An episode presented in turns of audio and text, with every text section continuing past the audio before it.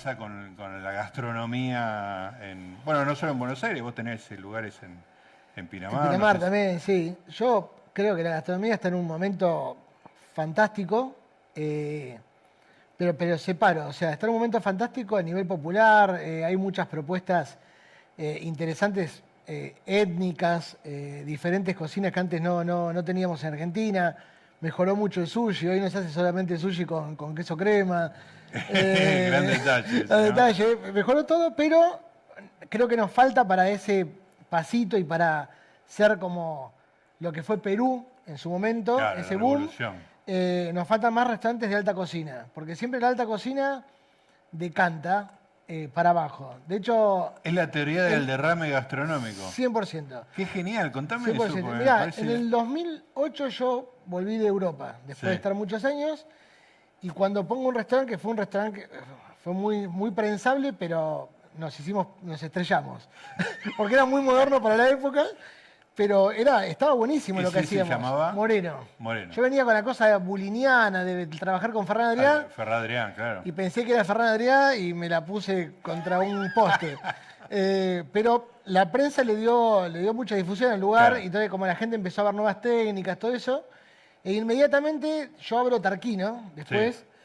Y en el momento en que estaba Tarquino, en, en Buenos Aires estaba Tarquino, estaba el Baquiano, estaba la vinería de Walterio Bolívar, estaba Chila, Aramburu. Eh, Te estoy hablando de todos restaurantes de alta cocina. Claro. Eh, y, y después cuando esos restaurantes uno, uno se fue a una provincia, el otro cerró, el otro... eh, la minería también, el, el chef se, se fue a vivir a Córdoba.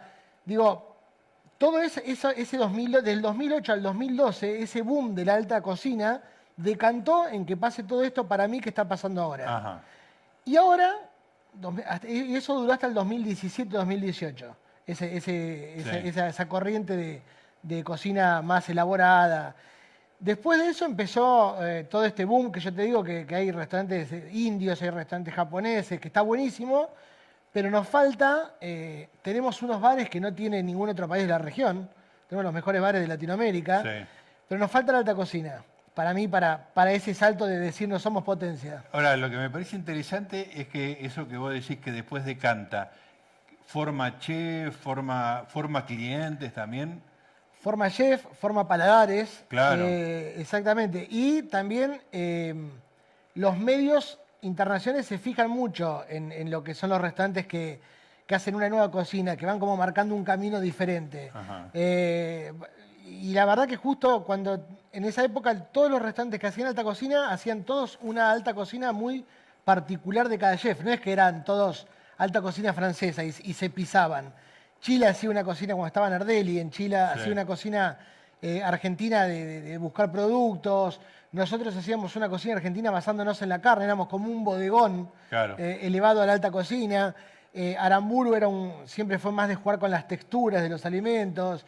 Entonces, había muchas, eh, muchos diferentes estilos de alta cocina y eso decantó en que de- de- después lo daba- lo- los chefs, como decía vos, el chef de Aramburu, lo- los cinco chefs de Aramburu, cada uno tiene hoy su restaurante.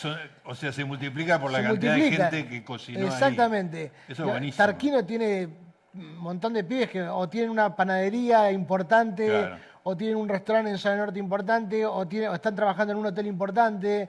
Eh, nada, decanta no solamente en decanta no solamente en paladares, sino en cocineros. Claro, eso es buenísimo. Eso es buenísimo. ¿Y qué pasa? Digo, entonces vos decís, para que pase algo como en Perú, Sí. de nuevo falta un, un Sí. impulso de, de arriba abajo. Sí, digamos. yo creo que venimos muy bien, muy Sí. bien.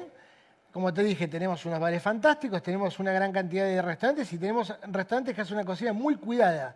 Hoy la cocina está muy cuidada porque el cliente, después de la pandemia, está más exigente cuando sale a comer. ¿Ah, sí? Sí, sí, sí. Está bueno eso, porque exige más también, está bueno que se le exija a los restaurantes, pero falta ese plus que de, de la alta cocina que yo creo que de acá a dos o tres años vamos a tener eh, dos restaurantes por lo menos más de ese estilo. ¿Y, y eso de dónde, de dónde van a salir esos grandes chefs que van a poner alta cocina? Hay- a ver, lo que pasó sigue pasando. Mucho chef argentino que está en Europa y, y después se vuelve a, a su país Ah. porque quiere hacer algo acá. Está por abrir un, un chico que se llama Tomás Trecha que, que- que estuvo trabajando en Boragó, que es el restaurante más importante de Chile. eh, y ahora abre un restaurante acá y él ya debe venir con una impronta de este tipo que hace una comida muy personal. Entonces vamos a tener un, un chef con, que no tenemos acá ahora. Entonces, cuanto más eh, haya de ese estilo de cocineros preparados en cocinas como muy, muy galardonadas, muy diferentes, que abrieron nuevos caminos en la gastronomía y que se vuelven para Argentina, vamos a, explotar. Escúchame, eh, ¿y qué pasó en Perú? ¿Fue el éxito de una persona en particular? Perú tuvo, eh, para mí, dos, dos, dos, detonantes, ¿no? Eh, primero que se juntaron una, generación de grandísimos chefs y segundo que tuvo a Gastón Acurio, que, que, más allá de ser un gran cocinero es como un tipo que maneja la política, maneja las relaciones internacionales. Él fue el que movió todo el tema, el avispero internacional, porque mostró la nueva cocina peruana, mostró la cocina peruana ancestral, o sea, mostró las dos cosas. Y se trajo a Ferran Adrián, que en ese momento para mí fue un acierto enorme. Se fue a buscar al mejor chef del planeta y al tipo que era un, tipo que te decía, hay que ir a comer a, Sudáfrica, a una montaña, y la gente iba donde Adrián decía. Y, lo llevó a Perú y ahí empezó la revolución. O sea, porque cuando viene un tipo como Adrián que te dice, che, ojo que Perú está haciendo cosas interesantes, eso hace que el New York Times al otro día te caiga en Perú. claro. y ahí empezó el boom de la gastronomía peruana. Ahora, ¿qué hay en Perú específico? te pregunto geografía, fauna, lo que sea, que sea específico que potencie y qué, le faltaría a Argentina en ese sentido. Ellos apostaron mucho por el producto local antes que nosotros eh, y tienen muchos productores locales muy fuertes. Nosotros ahora estamos entrando en esa de tener productores locales interesantes, que, obviamente hacen productos muy buenos que no, van a ser productos para exportar, porque son productores chiquitos, pero que todos los restaurantes los estamos consumiendo. Entonces, por lo menos los tipos van a tener larga vida porque todos nosotros los vamos a consumir y está bueno que tampoco sean productos de exportación porque también el extranjero va a venir a comer esos productos que los hacen solamente acá. Eh, hay tipos ahora que están haciendo quesos, hay tipos con charcutería muy interesante que antes no, no, no, existía en Argentina. Eh, bueno, la trazabilidad hasta de los animales en cuanto a la carne. Hoy está muy, muy cuidado. verdulería se cada restaurante se, tiene una verdulería en La Plata o un pedacito de, algún productor que le da su, pedacito para él, para su restaurante. Un pedazo de huerta. Vos podés hablar, los productores están más abiertos. Vos antes hablabas con un productor y decías, che, quiero que me hagas un tomate de este estilo y te decía, dejate de joder. O sea, claro, hoy con este boom, eh, el tipo se, se, calienta en ayudarte a vos a buscar los productos que vos necesitas. Claro. Eso lo hizo Perú antes que nosotros. Claro. Y ahí picaron en punta. ¿Y qué es lo específico de Argentina? Porque uno piensa y es la carne, digamos, ¿no? Y una cosa un poco primitiva, esto lo digo yo, ¿no? Digo, vos lo decís peor, me parece, pero digo, tirar carne al fuego y ahí se terminó la cocina. Sí, a ver, yo siempre digo que eh, es una locura tirarse en contra de la carne cuando viste que por ahí eh, suena como a moda hoy tirarse en contra de la carne, cuando sigue siendo un producto infernal para, para el extranjero eh, y un producto que llama la atención. Digo, voy a aclarar primero que a mí me encanta Don Julio, la parrilla de Don Julio. Digo, ¿para mí es el mejor restaurante de Argentina? No lo sé, no creo. Digo, hay otros restaurantes que hacen cosas más rebuscadas. Don Julio es una parrilla que llevó el servicio y el cuidado del producto a un límite extremo. Eh, pero es lo que es óptimo de parrilla. De parrilla. Y es el restaurante más galardonado de Argentina. O sea, porque la gente sigue eh, buscando, digo, si bien Argentina sigue buscando carne. Claro. De hecho, el Mercado de Liniers, que es un restaurante de alta cocina, que es tuyo, que es mío, eh, el menú está basado prácticamente en, el 80% de los platos están basados en la carne. Sí. Por ahí no la carne explícita, no el pedazo de carne arriba del plato, claro. sino en una salsa o en una vinagreta o en una guarnición. Eh, pero siempre hay carne en los platos. Claro. Digo, no me parece que tengamos que ponernos en contra de la carne, no me parece que tengamos que ponernos en contra de, un producto que nos caracteriza como premium en el mundo. Pero tenés que encontrarle la vuelta para que no se quede ahí. Mira, en un aplauso para la La última vez que vino Ferran Adrià a Argentina, dijo una frase que fue increíble, eh, que dijo que la parrilla tenía que estar por encima del asado O sea, la parrilla como método de cocción puede hacer otras cosas. Muy bueno. Eh, que no sea solamente tirar una carne arriba, ¿no? Claro. Eh, y nosotros empezamos a, hacer cosas con, parrilla en la pandemia, que, viste que había, ponías una parrilla en la vereda, cualquier cosa hacías para subsistir. Eh, hacíamos, por ejemplo, guarniciones o hacíamos, hacíamos un producto en la parrilla que después ese producto derivaba en una salsa, pero se cocinaba en parrilla por el ahumado, por la madera, por todo eso. Eh, y después te da más posibilidades que lo que yo hago en mi terraza. Exactamente, pero la idea es que no solamente sea para hacer un pedazo de asado o una verdura a la parrilla. Escúchame, en Mercado de Liniers comí un sándwich muy sí. era eso maravilloso. Comiste un sándwich de rabo, creo vos. Eh. Eso, eso. sí, sí. Em, a ver, en, vuelvo al tema de la pandemia. En la pandemia hicimos de todo. esto fue en pandemia. es lo que, había que hacer porque eh, cuando nos, viste que te decían, bueno, dentro de una semana van a abrir de una a seis de la tarde y todos salíamos a... Los que tienen apellido que empieza con Z. los que tienen apellido que empieza con Z, sí. Entonces salíamos todos a, inventar algo en ese horario. Claro. Y como la gente no laburaba, iba al restaurante. Eh, o laburaba desde su casa o, se llevaba la computadora al restaurante. Entonces podían eh, y como estaba tan desesperado la gente por salir, vos ponías un horario de. Se puede ir a comer de 2 de la mañana a 4 y se te llenaba el restaurante. Eh, y la verdad que fue. Ahí hicimos, hicimos brunch, hicimos cosas que no, que no son nuestras, ¿no? No, no caracterizan un restaurante de alta cocina. Claro. Pero sí. Eh, aclarémosle a la gente, vos estabas por salir con Mercado de Liniers. ¿Qué lo abriste? ¿Dos días antes Dos días antes de... No, yo soy un oráculo. soy un oráculo. Voy a ver un restaurante y va a ser el 20 de marzo de 2020. Un restaurante que tuve tres años esperándolo porque yo cuando cierro, cuando cierro eh, Tarquino, eh, lo cierro porque, o sea, lo, cierro en un momento increíble de éxito pero no había fallecido uno de los socios, no queríamos seguir sin él, entonces decidimos que ahí se terminaba la aventura que habíamos emprendido todos juntos. Y, dije, bueno, ahora me dedico a, mercado de Liniers. Y ahí vinieron los, tuve aperturas de bares, Casa Rosada en el medio. Entonces, después hablamos de eso. Entonces como que no, me quedó tiempo y se me fue postergando. Y cuando, tenía todo listo para, para arrancar, me cae la, Marzo de 2020 mi fecha, ahí arranco. No, pero aparte, viste, hasta, me acuerdo que estaba tan como loco que me, fui hasta un astrólogo. ¿En serio? Sí, y que me dijo, tenés que abrirlo en esta fecha. La puté a la astróloga.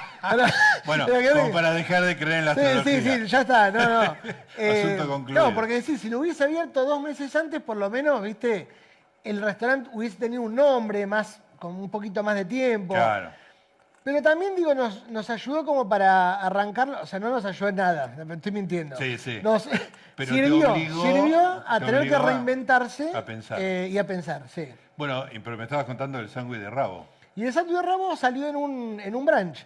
Queríamos hacer un brunch que salga un poco de lo común, del, del avocado toast, de todo lo de Palermo. El bagel con salmón. El bagel con salmón y dijimos, hagamos un sándwich de rabo. Y era como un como un triangulito, eran sí, sí, un triangulito Y estaba relleno con un rabo que lo cocinábamos al vacío muchas horas y después lo mezclábamos con una salsa, lo deshilachábamos y con eso hacíamos esa. Y fue un golazo. No, no, ¿lo seguís haciendo? estuvo en varios menúes. Ahora ya se fue, pero estuvo después de la pandemia se quedó en varios menúes. Claro. Porque la gente lo pedía. No, no, y si, si voy te lo voy a pedir, que me lo hagas. Lo hacemos, lo hacemos. lo hacemos, lo hacemos. Bueno, y otra de las cosas que tuviste, que si no me equivoco, la, la inventaste vos de vender las cosas al vacío. Sí. No sé si le inventé, pero fui el primero que dijo, eh, salgo con esto, porque no... A ver... Esto para hacer delivery, digamos. Delivery. A ver, cuando nos cierran el restaurante, eh, también éramos un restaurante nuevo, entonces no íbamos a entrar tampoco en toda la, ayuda del gobierno, porque tenías que tener cierta... No te, no te daban los, No, no me daban los, no me daban los IFE, claro. Entonces, en un momento, viste, la primera noche que yo a mi casa, que estaba ya todo cerrado, que aplaudían a las nueve de la noche, Aquí te aplaudí y yo me quería matar, ¿viste? Eh, dije, ¿qué hago con esto? ¿Viste? Tengo un restaurante armado como para salir y, y, aparte Mercado de Liniers es un restaurante que es como el restaurante que más quiero de, los que tengo, es como mi hijo, entonces eh, tengo a la gente que trabaja conmigo hace 15 años. Eh, y eran tipos que me venían siguiendo a mí, esperando también abrir el mercado. Claro, estaban con. Y la verdad que una, una opción era cerrar y decir, bueno, la verdad que cerrado pierdo, no voy a perder guita, pero tenía que echar a gente que eran, son como familia mía. Claro.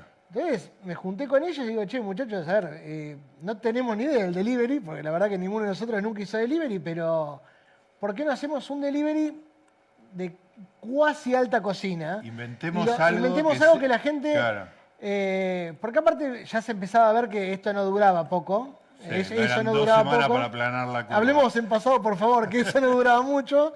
Entonces, eh, teníamos la máquina vacío, tenía- te- había cosas interesantes para hacer y dijimos, ¿por qué no metemos la comida al vacío? La gente la regenera en su casa y tiene un plato que salga Sí. un poco de lo, de lo común, de lo que puede comer diariamente. ¿Y eso qué antecedente tenía, digamos? ¿Cómo te- A ver, el antecedente es que la cocina de vacío, que la gente lo, lo ve como algo bastante nuevo, es, se inventó en el año 74. Ah. Lo inventó un francés en el 74. Después pasó, obviamente se, se- se usó mucho en la alta cocina española, en esta vanguardia española le dieron más uso del que le daban los franceses. Y, y es un método que es in- interesantísimo para cocinar, pero también es un método que es interesante para guardar, Ajá. para conservar al vacío. Claro. Entonces también te da la, la posibilidad de comprar y comértelo de acá 15 días y que no se Claro. se echara a perder. ¿Y eso que vos vendías al vacío, había sido cocinado al vacío? Estaba listo, lo único que tenías que hacer vos cuando te llegaba a tu casa era Sí, sí, lo hice. 10 minutos de, de Sí, agua, abrir la bolsa y servirte el plato. Claro. Pero había sido previamente, Previamente hecho, hecho. al vacío. No es que cocinaste algo y después lo metiste en el vacío. No, no, no, no, est- sí, estaba co- cocido, algunos, algunos estaban hechos directamente al vacío y otros estaban cocidos y cerrados al vacío, Claro. de las dos formas. Sí. Eh, lo que pasa es que también tuvimos que un poco jugar con, porque cuando empezamos, la, la gente empezó a coparse con este sistema. Primero arrancamos con cuatro platos, ponele. Pero después ya eh, vimos que esto Funcionaba. andaba y que no nos íbamos a, por lo menos no íbamos a tener que cerrar. Eh, y ahí empezamos a poner un menú más variado. Eh, y empezamos con el pescado. Entonces el pescado vos decís, bueno, si la persona lo va a terminar en su casa, lo tiene que terminar eh, ocho minutos porque si no se le va a pasar de cocción. Claro. Entonces te damos anotado con cada plato cuánto tenías que darle. Ahora, cada una de esas cosas vos las tenías que probar. La teníamos que probar antes. O sí. sea que vos, todo eso que fue de delivery, Sí, lo tuvimos que probar. primero. ustedes lo cocinaban, Sí. lo hacían, le daban una vuelta a la manzana para que sea el delivery. A ver qué pasaba. El risotto. Viste que el risotto es un Ah. plato que se hace en el momento. Claro. O sea, entonces nosotros dejábamos el risotto como.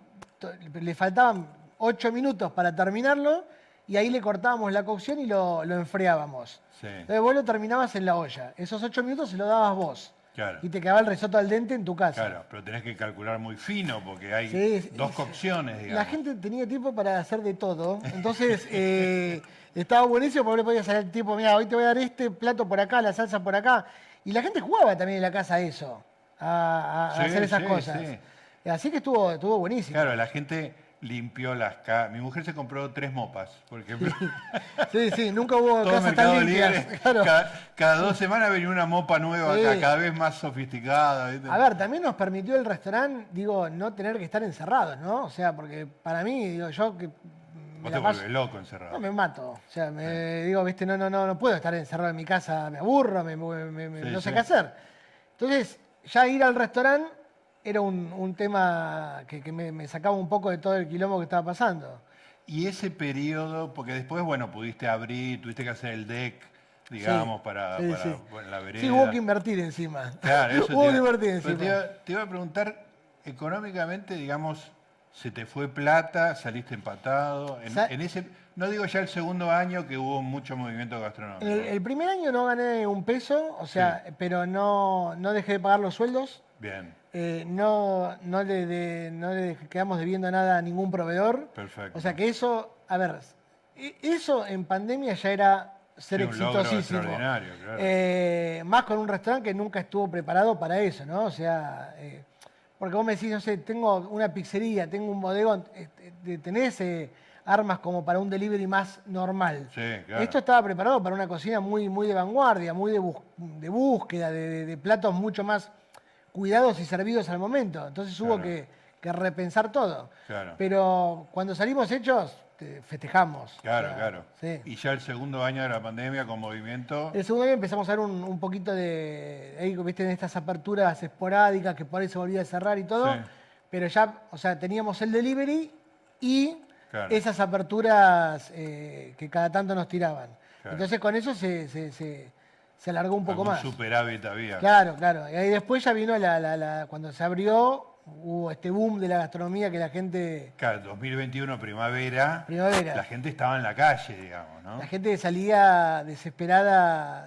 A ver, yo obviamente al principio tenías que parar un poco, ¿no? Porque digo, no, no, no, no es el caso de Mercado Libre, pero en los bares Sí, se nos venía una ola de gente que tampoco, tampoco se podía juntar tanta gente, viste Claro. que era, tenía que ser medido. claro, porque de repente te venía una inspección que está inspección y volvía para atrás. Claro. Entonces tenías que, que aguantar eso y la gente estaba eh, realmente desesperada por salir. Ahora, Dante, ¿qué pasó?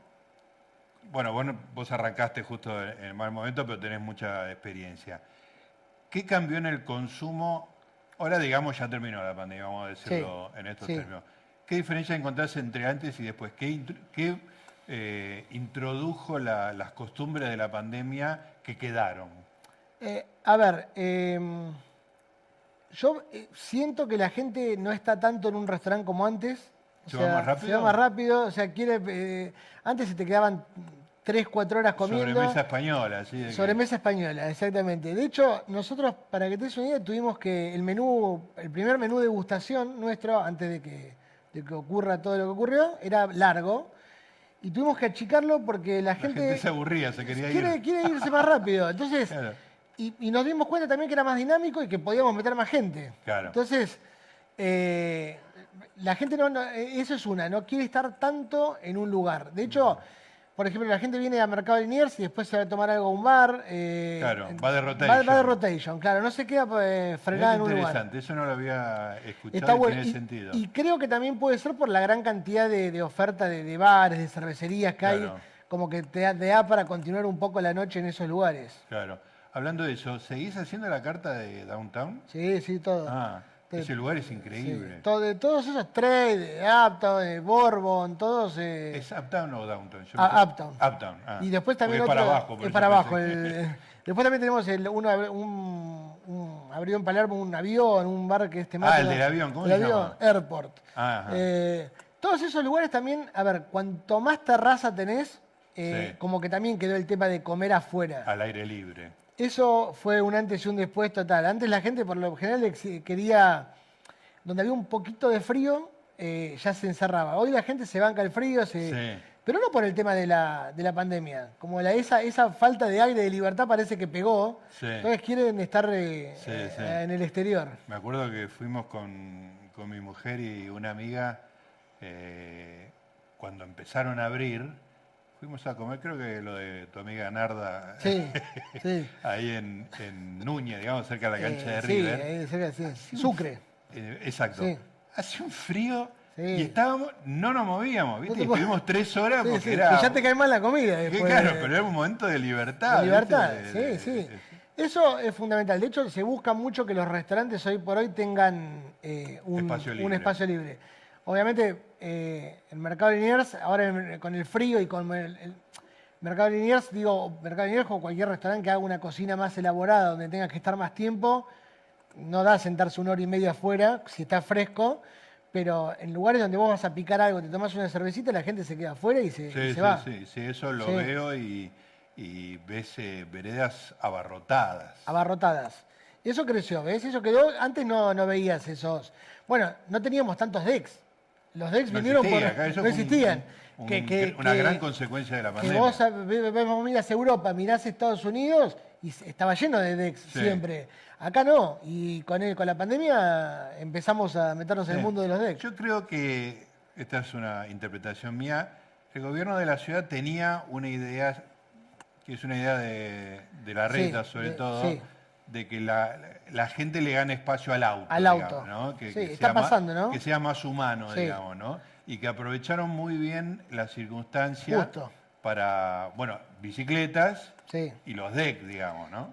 Sí, y los decks también, viste, quedaron lindos, porque yo estuve ahora eh, hace poco en Estados Unidos y fui a New York a ver Sí, cómo. claro.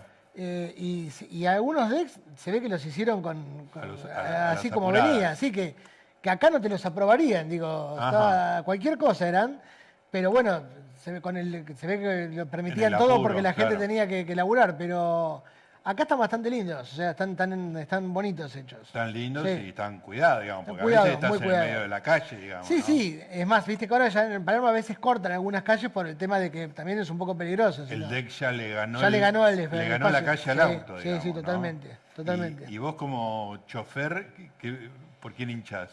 No, yo, no, yo tengo dos cosas, pero como chofer, yo no, no ando mucho en auto, de hecho, eh, hace años que vendí auto y no... ¿No tenés auto? No, no, porque como me, siempre me estoy trasladando de un restaurante al otro y voy Sí. laburando y voy contestando cosas, la verdad que eh, es un momento donde laburo mucho el taxi. lo uso mucho para laburar. El viaje es parte Sí, del laburo. todos me no, dijo- y además, te digo, te ahorras el, el- Ah, el estacionamiento. Vivo mucho más tranquilo. No- nunca volví a comprar auto. O sea, Ah. obviamente si me tengo que ir a algún lugar y me- viajo, alquilo un auto Alquilás, donde voy. claro. Eh, ahora que mi hijo está siendo un poco más grande y que ya tengo que llevarlo a lo de los amigos, lo voy a tener que pensar. Pero cuando era más chiquito, después con respecto a la bicicleta, las detesto. Ya que me hablaste de eso, eh, detesto esa impunidad que tienen. Sí. eh, que, que- que, o sea, vas caminando con un pibe y te pasan y encima te putean a vos Sí. eh, y decís, pero flaco, viste que hay semáforos para bicicleta.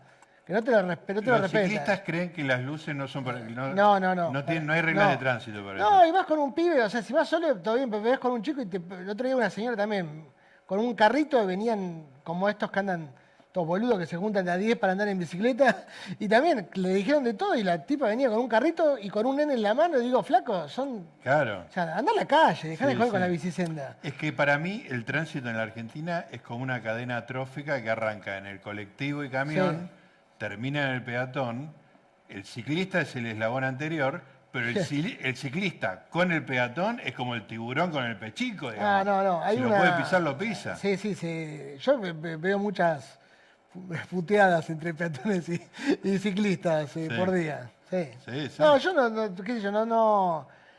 El, el auto no, no, no me jode que, que- que- que se ganen espacios como para la gastronomía. eh, o sea, siempre y cuando tampoco no molesten a la gente que vive en esa cuadra, ¿no? Claro, o sea, eso también es un me dato. pongo en el lugar del tipo donde, en Palermo, donde hay tres restaurantes importantes llenos de gente y supongo que al, al que vive ahí le debe, le debe joder un poco. Claro. Ruidos, todas esas cosas, sí, ¿no? sí, es. Sí. eh, Tenés que convivir con que una convivir cosa con que eso. antes no estaba. Claro, ¿no? claro. Hay que evaluarlo.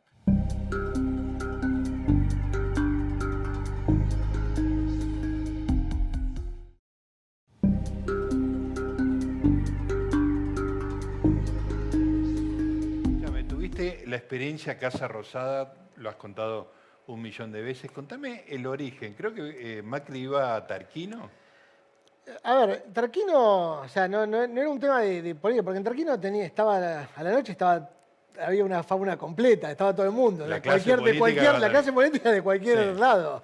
O sea, no es que había uno u otro. Sí. Eh, sí, eh, cuando, cuando gana Macri me llaman de, yo lo conté, me llaman de presidencia, de mm, secretaría de presidencia. Y me preguntan si puedo ir a la Casa Rosada a... Obviamente yo conocía gente de- del gobierno de Macri, pero también conocía gente del gobierno acá que iba a comer a, Claro. a Tarquino. Y me dicen si puedo ir a ver la cocina porque les parecía que no estaba en buenas condiciones. Eh, Y la cocina de Casa la Rosada. cocina no de está. Casa Rosa. Y la verdad que primero pensé que era una joda porque me habían llamado a las ocho y pico de la noche, yo estaba en medio del, del servicio, pero también, viste, digo, y si no voy, y es verdad, qué sé yo. Bueno, Claro. fui, eh, me hicieron entrar a Rosada, todo, me, me- me atendió gente de, de Secretaría de Presidencia y me dijeron que, que le habían pasado mi contacto, no sé quién le pasó el contacto, Ajá. eh, pero que había como dos o tres chefs que habían venido para, para mirar la Casa Rosada, no era el único. Ajá. Eh, y que si podía presentarles un plan, y cuando fui le dije, "Mirá, el plan es demoler la cocina y armarla otra vez. O sea, porque era un, era desastre. Eh, de hecho me dijeron, bueno, ¿vos crees que en, en un mes la... No, digo, no, magia no. Yo si mínimo tres meses, eh, porque no, no, no me da el tiempo para arreglar esto. Eh, y me quedé mucho más tiempo porque después, cuando arrancamos, empezaron a venir eh, presidentes de afuera o empezaron con los eventos. Iban a Y como ahí. que empezó a gustar, Claro. y, y creo que el boom fue cuando vino Obama, que vino, comió la comitiva, tiraron flores, y ahí Sí. entonces dijeron, bueno, que, que se quede esta gente. ¿Qué le, qué le hiciste de comer a Obama? Lo Obama fue medio raro porque protocolo y ceremonial siempre te pasa como un, una semana antes todo lo que vos tenés de, eventos. Después surgen imprevistos, ¿no? Siempre, pero tenés como una agenda marcada. Y me habían dicho que ni Obama ni la comitiva comían en Casa Rosada, que comían afuera. Entonces dije, ya está, una, una menos porque eran cincuenta y pico de personas. Entonces cuando me voy ese día me voy, que había estado Obama, había llegado a Argentina y estaba en casa, me estaba yendo a trabajar a uno de los restaurantes y me llaman y me dicen, che, mira, tenemos un problema. Y digo, cuál es el problema? Me dice, Obama come acá. Y bueno, digo, Obama, Obama y la comitiva, me dicen. digo, ¿cuántos son? Me dice, no sé, 70. Me dice, pero no solamente eso, sino que si va Obama, vos tenés que pensar que yo también le voy a comer al comedor de Casa Rosada. Entonces, ese día iban a venir invitados, periodistas, o sea... Sí, sí, de repente 300 personas. de, de, 600 o 700 que comían por día, ese día comieron 1.200 personas. Claro más los 70 de Obama. Entonces me acuerdo que tenían que, salir felices. Que tenían que salir felices. Entonces yo me acuerdo que le digo al tipo, che, bueno, por lo general te decían, che, este tipo come esto, le gusta aquello. Le digo, che, ¿vos sabés que le gusta Obama? no, no tengo ni idea, me dice el tipo. Y googleo y Obama, viste, era medio... Eh, o, estaba comiendo en algún lugar de comida rápida como para hacer campaña, o estaba... O estaba, o, estaba, o pollo frito. O pollo frito, o vi que él iba para el lado de que no era muy carnívoro. Ajá. Eh, entonces, imagínate, 10 de la noche llamando a, los que me den pelota a esa hora como para decirle, che, ¿te podés venir a Rosada? y me acuerdo que llegamos a las 12, 12 y media de la noche a Casa Rosada y nos pusimos a, trabajar en el menú. ¿Y eso para que coman? Al otro día. ¿Al otro día a la noche? Al otro día al mediodía. ¿Al mediodía? Al mediodía. O sea que no dormiste esa noche. No, esa noche no dormimos, ninguno durmió. O sea, entonces hicimos todo un o sea, hicimos para la comitiva todo un menú, era una mesa fría enorme, enorme, eh, llena de, distintas preparaciones con carne, guarniciones, pero como para que se sirvan. Eh, me acuerdo que un par del servicio de inteligencia se afanaban los pares y se los metían los yanquis, ¿eh? así que. Eh, y, después, nada, le dimos de comer a Obama y yo me acuerdo que vi que, le gustó, no me acuerdo en qué nota, leí que le gustaban los cítricos y le gustaban los amargos. Entonces un risotto, eh, con, un risotto con un caldo cítrico y le metí un, puré de cáscara de limón, una cosa que ya lo, había probado en Tarquino. Claro. como que se lo repliqué en Casa Rosada. Bien. Y el tipo repitió el plato. Entonces como ya era la gloria, sí, ese día podría haber, podría haber, no sé, tirado piedras en el patio de las palmeras y no, no nadie me decía nada. O sea, era...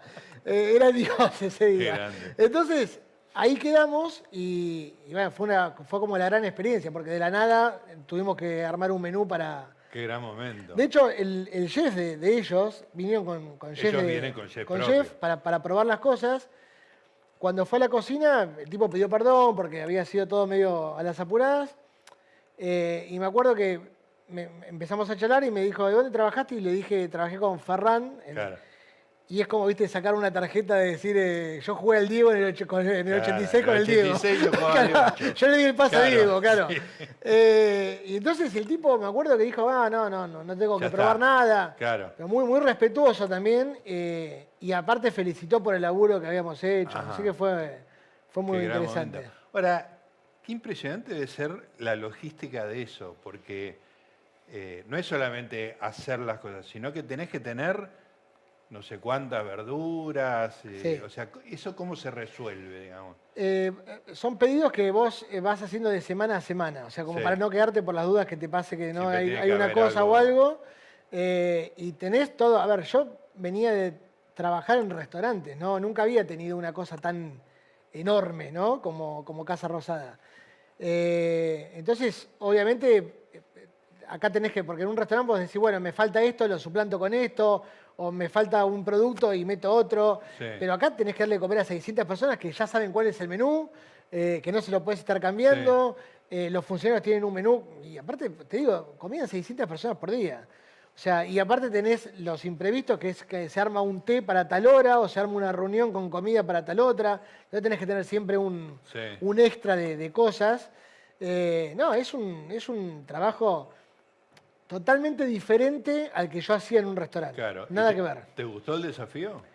Me gustó, sí, me gustó. Después al final como que ya... Me echó las pelotas. Me echó un poco las pelotas, sí, sí. Ya era como que tenía que estar desde la mañana hasta las 3, 4 de la tarde y me sacaba tiempo para otras cosas. Claro. eh, y ya estaba como encaminado, ¿no? El- e- ese, ese desafío que encontramos al Claro. principio de tener que hacerlo cuando ya se había logrado y ya se manejaba solo, Ya está. tenía ganas Claro. de... Pero bueno, ¿Y entonces vos renunciaste en algún momento? o no, de- cuando, Lo dejaste en manos cua- de otro. eh, cuando llegó el gobierno nuevo nos, nos pidieron si podíamos obviamente pasar proveedores, todas las cosas estas y, y a mí me dijeron si podía quedarme un tiempo, pero hubo después unas desavenencias ahí, no conmigo, sino con el equipo mío y con Ajá. la gente que estaba y, y la verdad que era un ciclo terminado y estaba buenísimo terminarlo también bien. Claro. Eh, y me- tuve una reunión con ellos, les pasé proveedores, les pasé...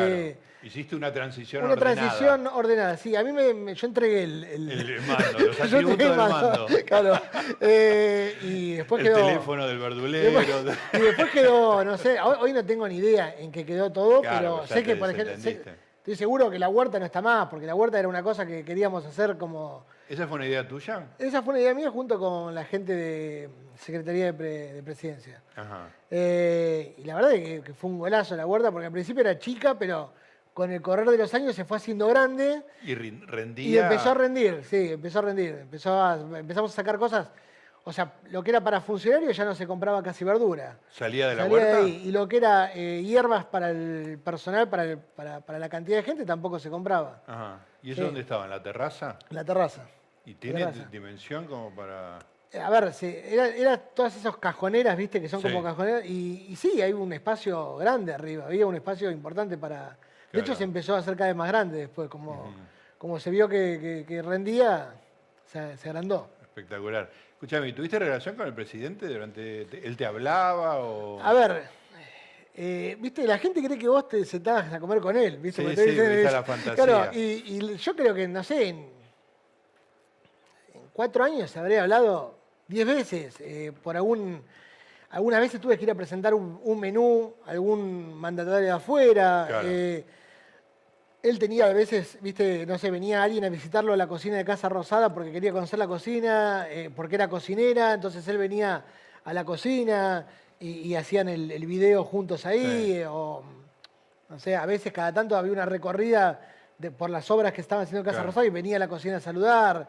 Eh, Pero en una relación profesional, digamos. no, obviamente después ya te, te- tenés una cosa, no, no, no decir, hola Mauricio, pero, ¿Qué hacés, pero, papá? pero claro, ¿qué hacés? hola presidente, hola, cada tanto te lo cruzabas, yo tenía que ir a la parte donde estaba de presidencia y por ahí te lo cruzabas, ¿viste? Claro. Eh, pero no es que había una relación fluida entre el presidente y yo, no, Claro. no. Bueno, Obviamente yo tenía mucho contacto con la secretaria de él, que era la que le- le- con la que le arreglaba los menúes diarios, con la gente de protocolo y ceremonial, pero a él lo vi pocas veces. Claro. Pero eso no lo volverías a hacer, ¿no? No ¿O creo, sí? no creo. A ver, no. No creo, no es no.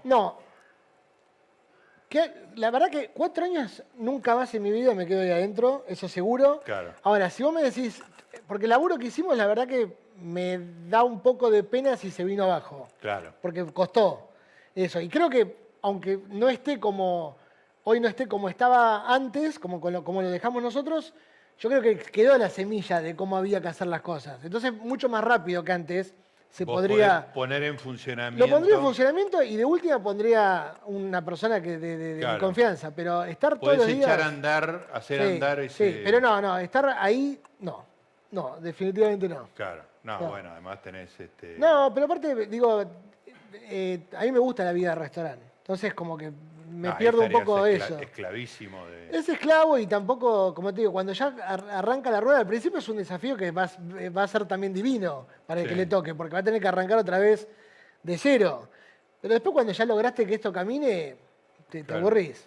¿Y ahora cómo es una noche tuya? ¿Vos dónde estás, digamos? Mirá, trato de... de- Tengo, tengo, tengo un hijo, estoy separado. tiene ahora? Ocho. Entonces, ahora que se hizo más grande, me empezó a exigir estar más con él de Claro. noche. No me había pasado nunca esto en la vida, esto de, de que alguien te diga, eh, tenés Quiero que estar estar más claro. vos, sí. Entonces, lo- lo- hay, hay semanas que lo tengo más yo y otras semanas que lo tiene más la madre. Entonces, Claro. cuando lo tengo más tiempo yo, trato de, de ir menos a los restaurantes o ir en el día eh, y por lo general la noche estar, estar más con, con él. Claro. Eh, y los días que lo tengo menos en la semana, le meto fuerte a... Y hago un poco, a ver, mi, base es Mercado de Liniers, sí. Eh, que es, eh, que es el restaurante como... ¿Viste como hoy hablamos que lo que decanta? Bueno, Mercado de Liniers es el lugar que forman los cocineros que después se van a ir a Trade, a Uptown, a Molusca, eh, a todos lados. Eso, es Mercado de Liniers. Y aparte es el que hace una cocina que es la cocina que a mí me gusta. Claro. entonces como que estoy más tiempo ahí, pero también le dedico eh, una o dos noches por semana a Molusca, hago una recorrida por, los bares. Pero vos ya tenés en cada uno de esos restaurantes equipos que funcionan. Digo, pero te paras en la cocina, o sea, no, no imagino qué lugar vas y te parás en la cocina, charlas con el chef del lugar. También trato de no ir, y, o sea, que cada chef se sienta que él es el responsable del lugar y no, joderlo. No lo estás desplazando. Claro, voy como más eh, de visita, pero, pero, pero dejo que el chef. Eh, no es que voy una noche a un bar y, aparezco una vez por semana y me pongo a dirigir el servicio. No, no. El servicio lo dirige el chef.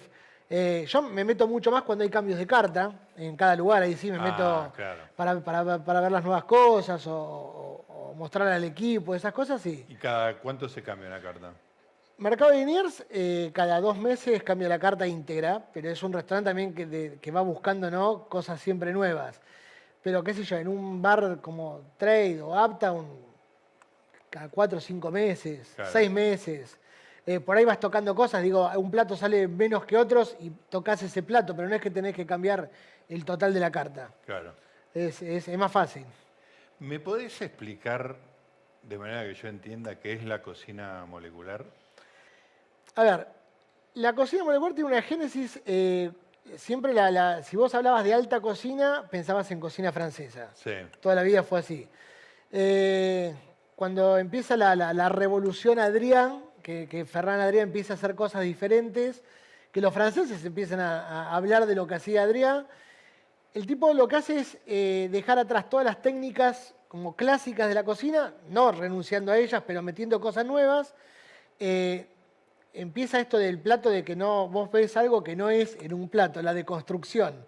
O sea, un plato famoso, hecho de otra manera o con otra textura, pero que cuando lo comes es el plato eh, conocido. Empieza con las técnicas de las espumas, con las técnicas de las esferas, con esas cosas que era como. La, gente pensaba que era como química metido en la, en la, cocina. Y en realidad no había nada de, de cosa química. Sí, sí. O sea, era todo muy. De hecho, eh, una de las cosas terribles del bullying era la manualidad que tenía. bien físico. Bien físico, era eh, el, tratado, el tratado del producto. Eh, es como que el tipo rompe, viste que la Nouvelle Cuisine fue como el, sumum de la cocina francesa, en la, la última revolución, pero la, la, Nouvelle Cuisine arranca en el 76 y la revolución de Adrián empieza en el 94-95. O sea, hay un largo tiempo de reinado también francés que también venía de antes. Eh, yo creo que es un poco... Eh, para mí tiene mucha más libertad la cocina de Adrián que la otra cocina. La alta cocina eh, francesa, viste que vos pensás en un restaurante francés y pensás en algo muy protocolar, con todo el mundo escuchando jazz, eh, todo callado. Y Ferran, eh, si vos ibas al bully y te metías en el, en el salón, era todo bullicioso, parecía un bodegón.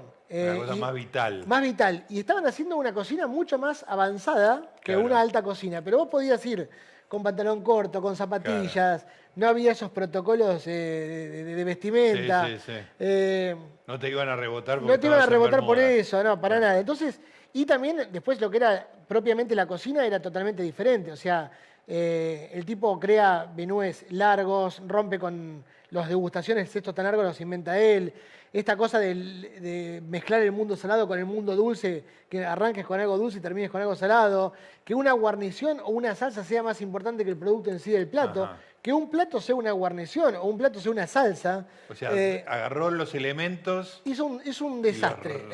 es un desastre, y, pero que era para mí, lo que más aportó Ferran es libertad. Hoy vos podés poner en la mesa cosas que antes no podías poner por miedo a que te digan, Tampoco vamos a caer en la pavada que como te, en Palermo que te sirven dos empanadas en una copa, ¿no? Claro, eso, eso es pavada. yo digo hacer cosas mucho más eh, interesantes, ¿no? Claro. ¿Y cómo fue tu experiencia personal? ¿Cómo llegaste vos ahí?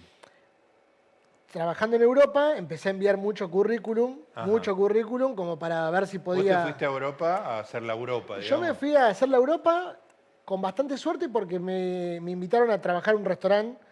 Eh, no, no caí, tipo, a buscar laburo. O sea, Sí. tuve la suerte de caer en un restaurante bueno, como ayudante del ayudante del ayudante, pero en un buen restaurante. Entonces, como que se me hizo más fácil ya arrancar en un lugar de nivel. Y obviamente ya cuando estás en Europa, yo llegué a Europa en el 2001, por ahí, y justo ya estaba el furor de Adrián, explotando, que en el 2003 estaba para el Times y ya es Claro. eh, la, la gloria total.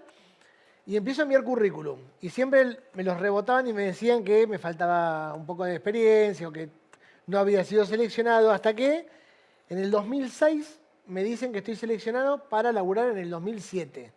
Un año después. año antes. Claro, porque el tema, después entendí, vos eran seis meses donde no ibas a cobrar, ibas a trabajar en el bully, era gratis laburar en el bully. Sí.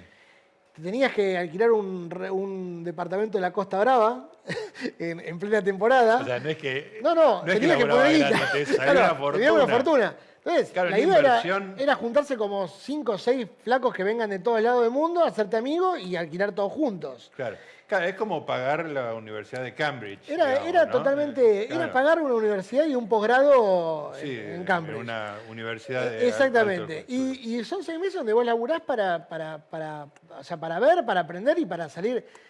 A ver, es terrible lo que te cambia la carrera, porque yo venía de trabajar en buenos restaurantes, ya, ya tenía un currículum interesante como para Sí. hacerme la carrera. Pero el bully era como, sigue siendo, vos decís, trabajé en el bully. Creo que hasta esta cosa de que cerró lo convirtió en más mito, ¿no? Porque el tipo cerró siendo durante seis años, siete, Bien el arriba. mejor del mundo. Claro. Es como que Diego, después de hacerle eh, ganar Sí, la se copa, se retira en el el 86. 86, claro. Mito total. Diciembre del 86. Claro, el tipo se retira y sale campeón en Nápoles y se retira. Entonces queda un, un grandísimo mito. Y el tipo era el número uno, indiscutido, era el que. De hecho, yo hablé con Joan Roca, que es el del Celer de Gan Roca, muchos años también número uno del mundo. Cuando el Bully cierra, yo estaba en Barcelona porque había un congreso y el tipo me dice: No sabes lo bueno. Me lo decía un tipo que era número uno del mundo, ¿eh? Sí. que es para todos los chefs que Ferran cierre. Ah, mirá. Porque nosotros hace años que no, no podemos parar y tenemos que ir detrás de él para que no se nos vaya. Eh, y, y no sabe, y- hicimos tanto en estos años, la gastronomía avanzó tanto, pero no pudimos eh, disfrutarla. Claro. Porque el tipo este iba tan adelante, corriendo detrás corriendo detrás de un tipo. Claro. Entonces fue fantástico. Y hoy, hoy vos hablas del bully, todavía hay gente que se olvida que el- vos decís quién es el mejor chef del mundo y mucha gente te dice Adrià, y desde el 2011 Ferran Adrià no agarra una sartén. Habla, da charlas, Claro, claro. pero no, no cocinó más. Y en esos seis meses que laburaste ahí, ¿qué, ¿cómo fue la experiencia? Al principio durísima, porque cuando entras tenés que adaptarte a un ritmo de, de- de- De de laburo. que por más que venga, yo, ve- yo venía de trabajar en buenos lugares de Europa, pero era, era otro ritmo. Era como una exigencia extrema eh, donde tenés que ganarte un lugar, porque si no, o, o te vas porque decís, esto no es para mí, o te la bancás y te quedás. También eh, te estás perdiendo la experiencia de tu vida, ¿no? Y obviamente como todo, ¿no? Cuando pasan unos meses, te vas adaptando a su ritmo de trabajo y te vas eh, adaptando y te terminás Claro. adaptando. De hecho, cuando salí del bully tuve un gran problema porque yo quería una exigencia como la que había tenido ahí. Y bueno, le podés exigir a la gente lo que te exigían ahí.